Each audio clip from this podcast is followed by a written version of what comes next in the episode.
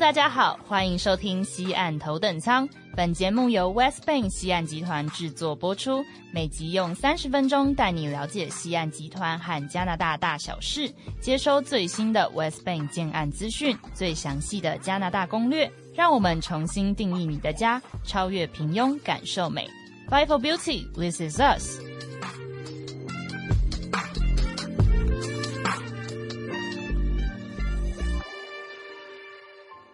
Hello，大家好，欢迎收听西岸头等舱，Welcome on board，我是 Michelle，我是 Esther。哎，Esther，我们在六月十二号的时候，不是举办了一场跨界对话大师魏延武的直播吗？这应该是我们第一次就是这么近距离的接触库马桑跟伊恩的时刻了吧？就是一个难得的机会，可以把遥远在他方的大师们都聚集在同一个画面里。对，因为一个远在温哥华，一个远在东京，然后我们可以用这种线上的方式来跟他们面对面。没错。那你印象最深刻的是什么？我印象最深刻的是我们的总裁伊恩，他居然在他的保时捷里。面跟我们进行对话。嗯，他在一开始致辞的时候就开着车带大家在温哥华的市区里面绕了一圈，先经过了香格里拉酒店，然后再去了 Alberni Street，带大家看了我们跟魏延武大师，也就是库马桑合作的第一个建案 Alberni 最新的施工状况。嗯，那伊人也透过直播跟库马桑打了招呼嘛，尤其是在经过 Alberni 的时候，伊人还特别跟库马桑说。说哎，你看，这就是 Alberni 的施工状况，对对，很非常兴奋。然后库马桑就很酷的就回了说，Oh yes, it's beautiful。我真的觉得这两个人真的很像是那种小朋友出门，然后就看到什么新奇的物品，就说你快点看，你看那个东西真的是有个有趣的什么什么的那种感觉。然后另外一个人就是很稳重说，嗯，对，没错，这样。对我看到了。那我个人印象最深刻的是库马桑坐的那个地方，就是。那边是我们首次对外公开东京 Kita 主密 Penthouse 的内部装潢，它整体就是看得出来是一个楼中楼的设计，然后看起来就是超级高级的，不愧是一级豪宅的高度。那另外我还有一个想法，就是我觉得库马桑其实比我想的还要亲切蛮多的。只是说他讲话速度非常的慢条斯理就是了。那除此之外呢？我们其实还在这一场讲座。等一下，我们自己讲的很开心啦。但是我们应该还是有不少听众，就是想说啊，你们在讲的库马桑是是谁啊？然后第一次听我们节目的人还会想说，那伊恩又是又是哪位啊？我们这个总部是在温哥华的西岸集团，怎么会跟远在亚洲的东京搭上边呢？看来要跟大家好好的来介。绍一下了，嗯，先跟大家讲说，为什么我们的总裁伊恩会遇到这位库马桑呢？嗯，就是在几年前，我们的总裁伊恩在夏威夷的工作场合中遇到了来自日本的国宝级大师魏延武，嗯，那他们两个人见面之后就一拍即合，所以就是才有后面这一连串的密切的合作嘛，嗯，那因为伊恩就是就是要跟他合作，他也常常到东京出差，这个。边开车一边直播的潇洒总裁呢？他是把时间当成黄金的那一种，真的就是一秒好几十万上下的吧？对，居然就爱上了这个跟温哥华有十六个小时时差的东京，就是因为他可以得到短暂的宁静。我觉得这两个人不会是大师哎，就是连相遇都如此的特别，真的，而且不是在东京，也不是在温哥华，而是在夏威夷。遇到遇到彼此，对。所以就是伊恩就有了很多的时间可以去欣赏东京这个城市嘛。嗯，那他发现说东京这个充满国际人口的城市，除了有东京铁塔之外，好像还有非常大的开发空间。所以我们就在二零一六年的时候进入东京进行开发了。错，那讲完了我们 West Bank 是怎么进入东京之后呢？我相信听众应该就等不及了，所以我们就好好的来介绍一下魏延武大师库马。吧，对于建筑有研究的人呢，一定有听过这位日本的建筑大师。如果说你没有听过他的名字，至少一定都听过他的作品，像是台湾花莲著名的回蓝星巴克，然后还有接下来即将在二零二三年开幕的台中琴美术馆，另外还有北京长城脚下的竹屋。以及我们七月即将在日本东京就是开幕的东京奥运主场馆，也是由这位魏延武大师所设计的哦。那这位拥有这么多著名作品的大师是怎么成为一位建筑师的呢？这就要回到我们一九六四年魏延武十岁的时候。那当时呢，东京正好在举办夏季奥运会。哎，等一下，等一下，一九六四年奥运也是在东京办的。嘿，没错，当时呢 是日本首次接下了这个重任，然后它其实也是象征着就是二战之后和平化跟经济好转的代表啦。所以我们那个时候十岁小小的魏延武呢，就由他的父亲带着去参观当时日本建筑大师丹下健三设计的国立代代木竞技馆，也就是今天东京奥运主场馆的旧址。没错，那他在看过了那个建筑物之后呢，就下定决心要做一名建筑设计师。哇塞！他十岁就定下了人生志愿呢，没错，而且他从此走上这条道路，还在启蒙他的这个代代木竞技馆，又重新设计了奥运的主场馆，这种感觉很奇妙哎。对啊，我觉得他就是逐梦踏实的最佳代表，真的，可能因为他真的就是非常喜欢建主吧，所以他之后的这种学习生涯可以说是学霸般的道路。他现在是在一九七九年的时候毕业于东京大学建筑研究所。要知道，东京大学本身就已经是日本的第一学府了。然后他又考上了建筑研究所，可以说就是学府中的学府，就是精英中的精英的意思。那之后呢？一九八五年，他又到了纽约的哥伦比亚大学来担任研究员。嗯，在一九八七年的时候，他回到日本设立 Spatial Design Studio。嗯，之后在一九九零年的时候，建立了 Kengo Kuma and Associate 工作室。那这间工作室呢，其实也在二零零八年跨出亚洲，来到了法国巴黎来设点。没错，所以它不只是有在日本，它其。实也有蛮多的建筑物是出现在欧洲各地这样子。那他从毕业之后呢，就开始一点一滴的对日本国内的建筑业来进行改革。而且因为他本身也是东大的建筑教授，所以对于建筑业界改革以外呢，他也对这些就是建筑的学子们。来进行新兴的教会，就是说，虽然是在日本的国内进行改革，可是其实它对于海外的建筑界也有很大的影响。而且这边我觉得有一件事情可以分享，就是我同事他之前有去参观过，就是魏延武位在东京的事务所，然后他就发现说，库马桑培育这些后浪们其实有一个很重要的要求，你知道是什么吗？嗯，会是技术之类的吗？还是不是？它是颜值哈，所以呃，脸蛋方面在建筑业有要求就对了。就是我的同事有发现说，库马桑他的事务所里面的员工，基本上除了是学霸以外呢，每一个都是那种混血型的帅哥。哇，那工作起来真的是非常的赏心悦目哎。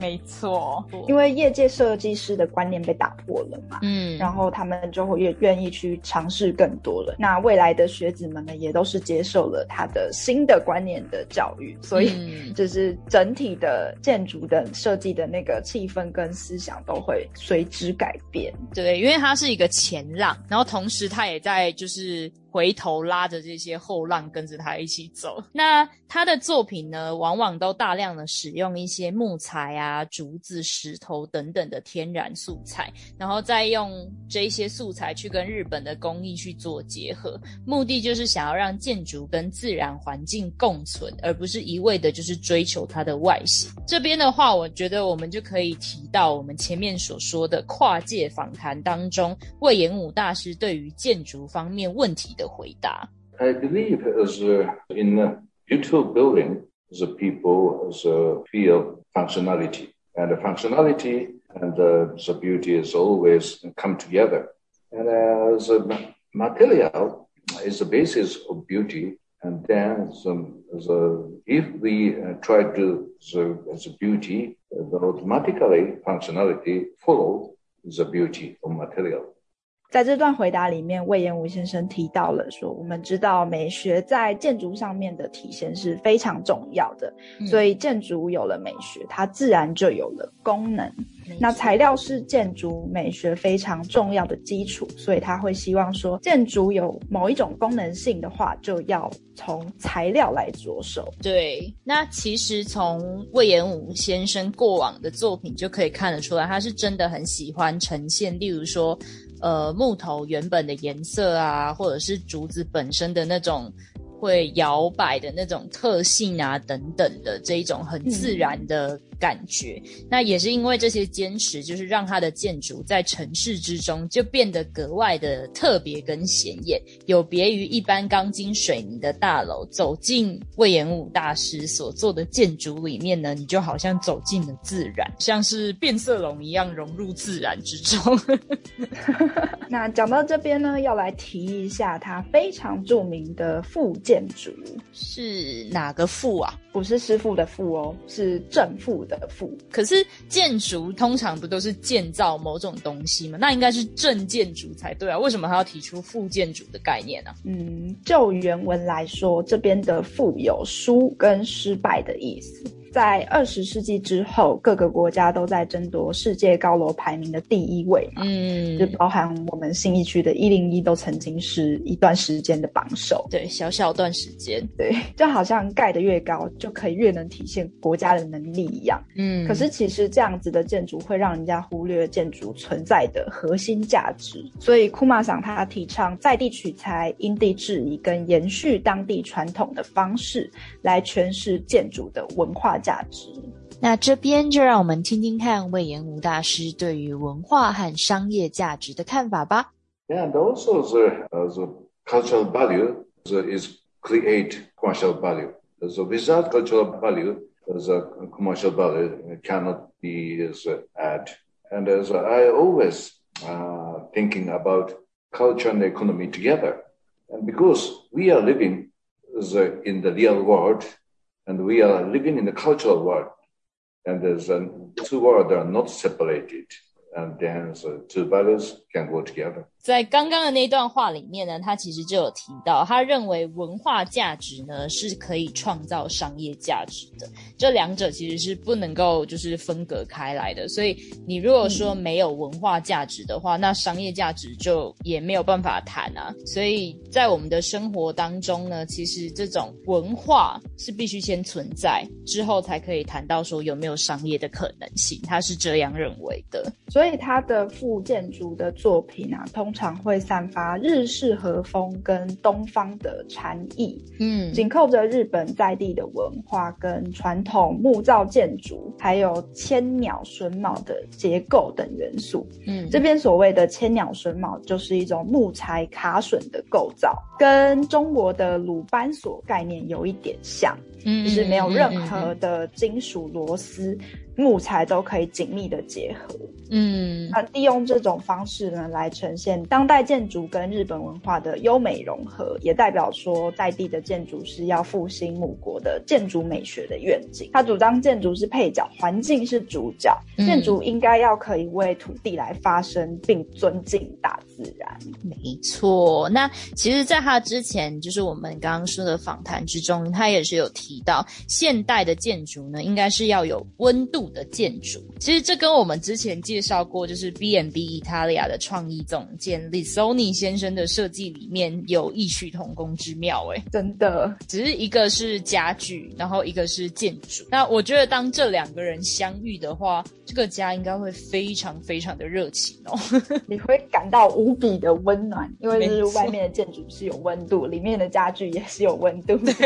那介绍完了库马桑魏延武大师之后呢，就要来。跟大家介绍一下，为什么我们会跟这位大师合作这么多次，以及我们究竟合作了哪些作品呢？那首先呢，就要跟大家介绍我们位在温哥华的 Alberni by Kengo Kuma。那其实这个建案呢，是我们第一次跟库马桑魏延武来做合作，然后也是第第一次将这种日式的建筑风格带进温哥华。当时呢，就举办了一场 Japan on Layer 的展览。然后呢，在这个展览之中呢，我们西岸集团还将无印良品引入到当地温哥华来做了一个快闪店哦。所以无印良品这个品牌算是在我们西岸集团的介绍之下进入温哥华的喽。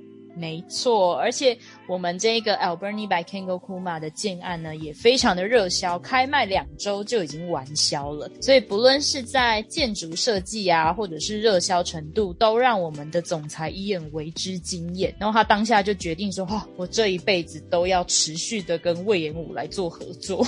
”这也是我们开头就是讲到说两个人在试训的时候的那种很有趣的互动的来源。那在合作了 Alberni by Kango Kuma 之后呢，我们就和 Kuma 桑来到了他的家乡日本。展开了全新的计划，也就是去年完工的 Kita 竹密，这也是我们今天的主角。那刚刚讲说 Kita 它是在日本建造的嘛？它位在日本的哪边呢？那 Kita 呢，就是位在东京涩谷区的北参道。北参道顾名思义就是参拜明治神宫时北方的那一条道路，所以这边可以说是东京最核心、最昂贵的地段之一。同时，它又有占地辽阔的代代公园，所以旁边呢有这种公园，然后还有赏樱的圣地新宿御苑。在这个繁华的东京大都市里面，还表现出这种大隐隐于市的哲理，真正做到了隐身在城市之中，直接镶嵌在城市里面的感觉。就是你是住在这个环境里，你不是特别的住在这个家里。对，而且如果住在这里啊，出门走路十分钟就可以到一样是大师设计的东京奥运主场馆来欣赏东京奥运的比赛。虽然说现在奥运没有。有办法让观众入场嘛？但是想象一下，你家就在这样子这么繁华但是又自然的地方，每一天回家都像是在城市中的世外桃源一样吧？嗯，想要享受真正的那种日式生活，就是生活在北参道就对了。没错，这边真的是你既可以体会到繁华的都市，又可以体会到。城市之中难得的绿洲，对你拥有了一切的生活机能，但是你也拥有了这周边的自然的环境。你家就是一个山林的感觉啦。对，没错。那讲完了它的所在地，再来要介绍它的外观。Kita 竹米呢，使用了最优质的建材，整体的外墙是利用黄铜材质的竹栅设计，来代表魏延武他最喜欢的竹子的素材，让光线透。透过落地的玻璃窗跟室内的大理石地面啊，还有抛光金属那种自然的元素融合在一起，形成了独一无二的建筑。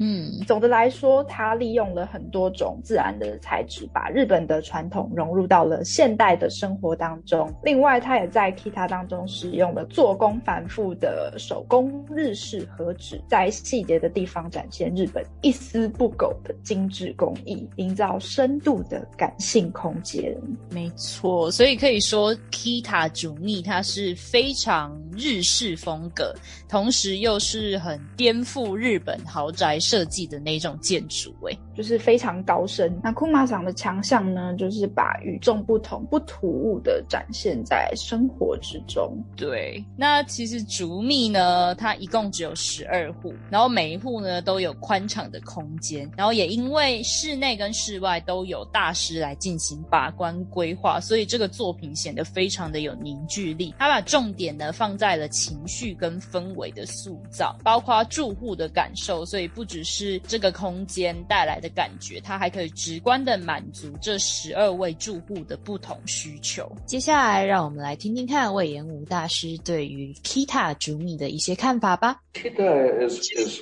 is very different from as a normal as Japanese as a as a condominium.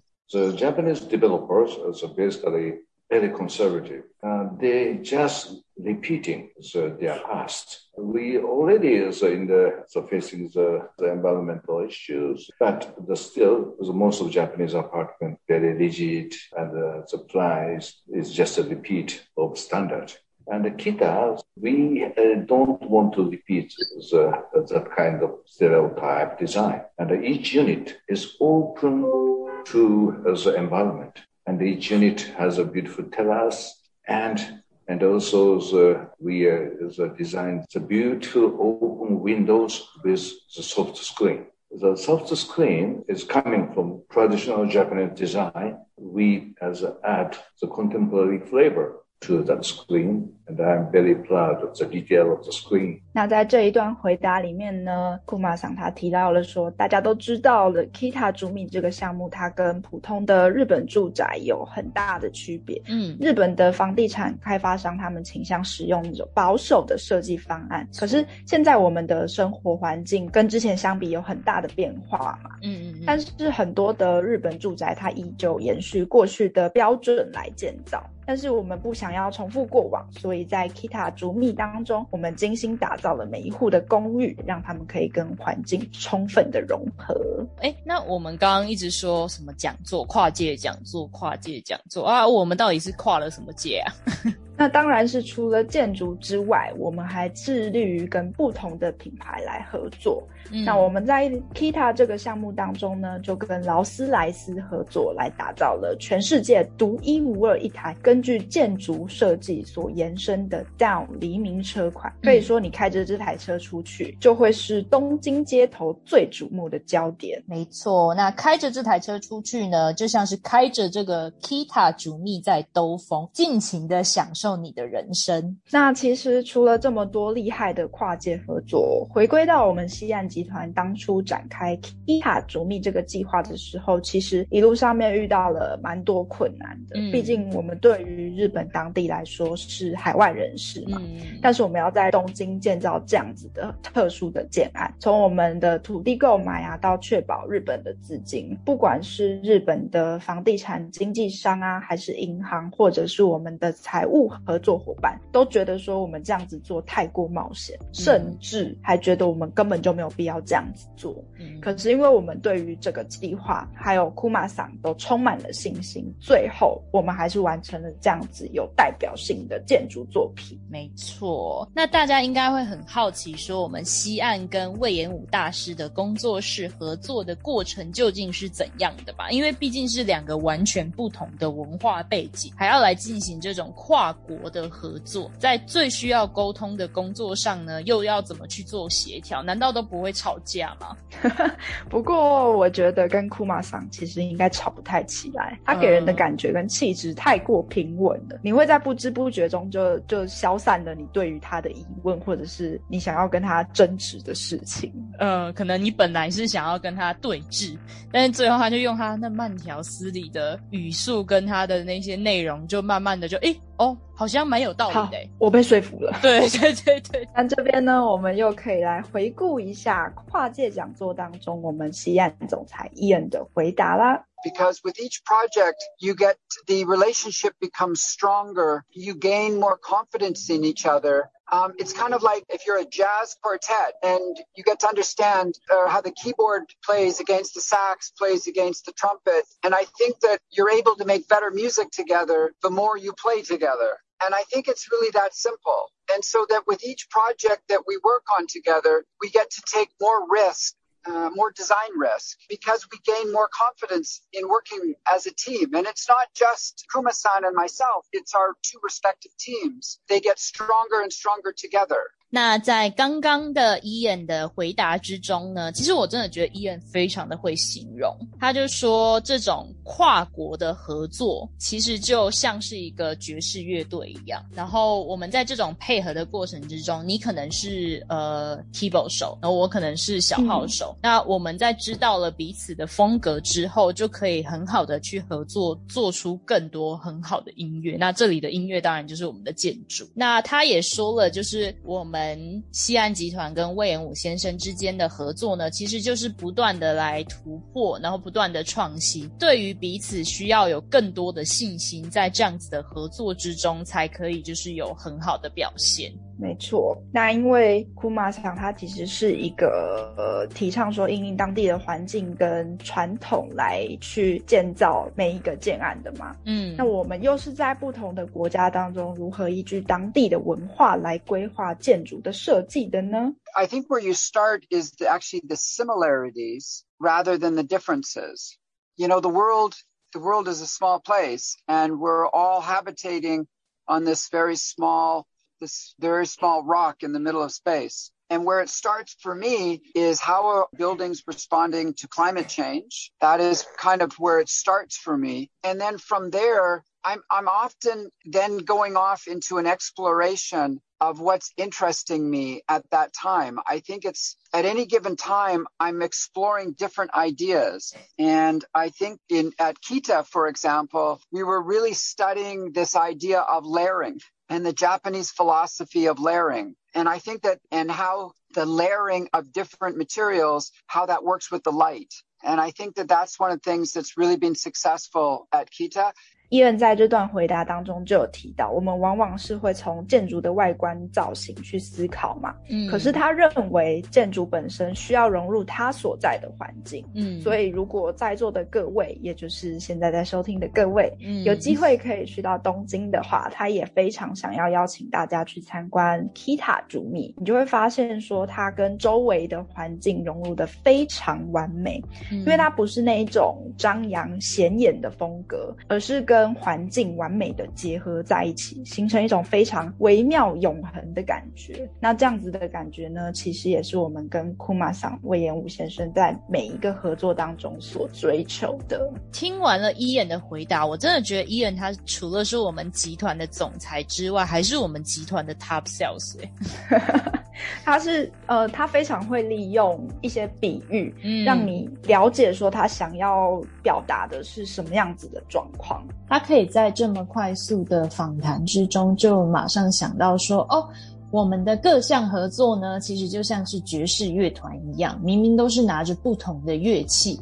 但却可以创作出如此和谐的乐章，真的是太会形容了，真的非常有人格魅力的一个人。而且我相信听众在这样子就是伊恩跟库马桑的对话之中，就可以更多的了解到我们 Kita 的主秘的项目，还有我们就是总裁跟魏延武大师之间这种合作的精神了吧？没错。那我们除了在温哥华的 Alberni 跟东京的 Kita 建案之外呢？接下来也还有东京的阿卡萨卡市版，还有正在如火如荼进行的位在美国旧金山的 San Jose West Bank Campus 计划。那接下来还有可能会到夏威夷持续的进行合作，之后再绕回温哥华。哇，那这样我们的。建案是在全球，就是东岸、西岸都有，就是我们跟魏延武大师合作的作品诶，直接把我们这种深厚的跨国情谊推展到全世界，打造西岸在地化的概念诶。